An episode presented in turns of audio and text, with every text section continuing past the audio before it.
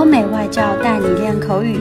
本节目由雅思官方合作机构英语同桌 FM 原创出品。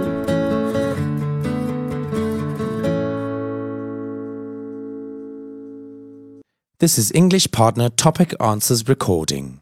For further information, please visit our website englishpartner.taobao.com. Describe something given to you that you really need. Without a doubt, when I'm asked about this certain topic, all I can think of is the power bank that was given to me by my mom. A few weeks ago, I always had the need to charge my mobile phone every now and then.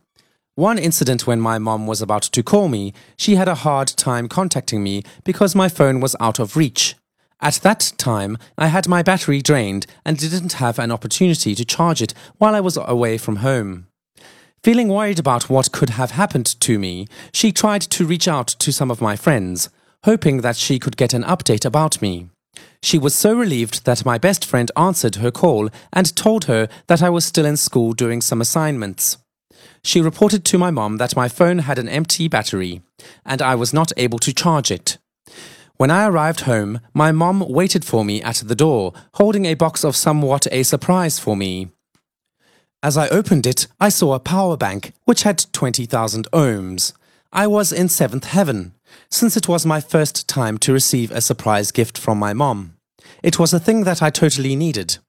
From then on, I always make sure that the power bank is in my bag and is fully charged every time I leave the house. I don't want my mom to worry about me anymore, in case she needs to contact me anytime.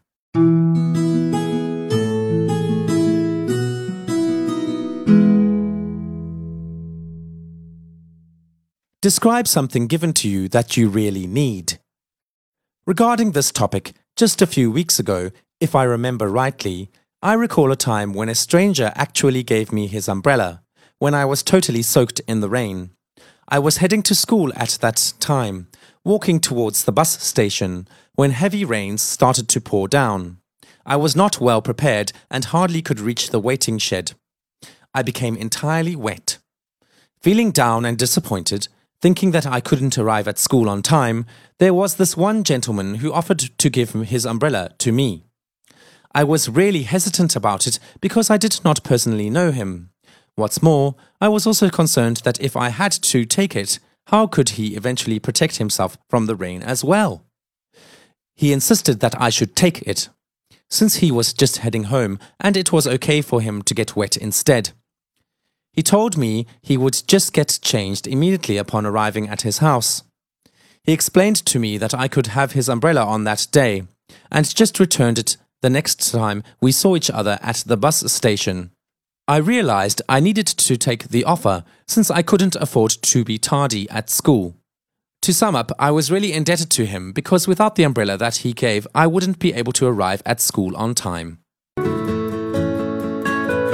OK，今天的口语话题就到这里啦。如果你有什么想听的话题，可以在音频下面给我们留言。如果你想要获取更多关于雅思学习的内容，可以关注我们的微信公众号“英语同桌”。我们下期再见。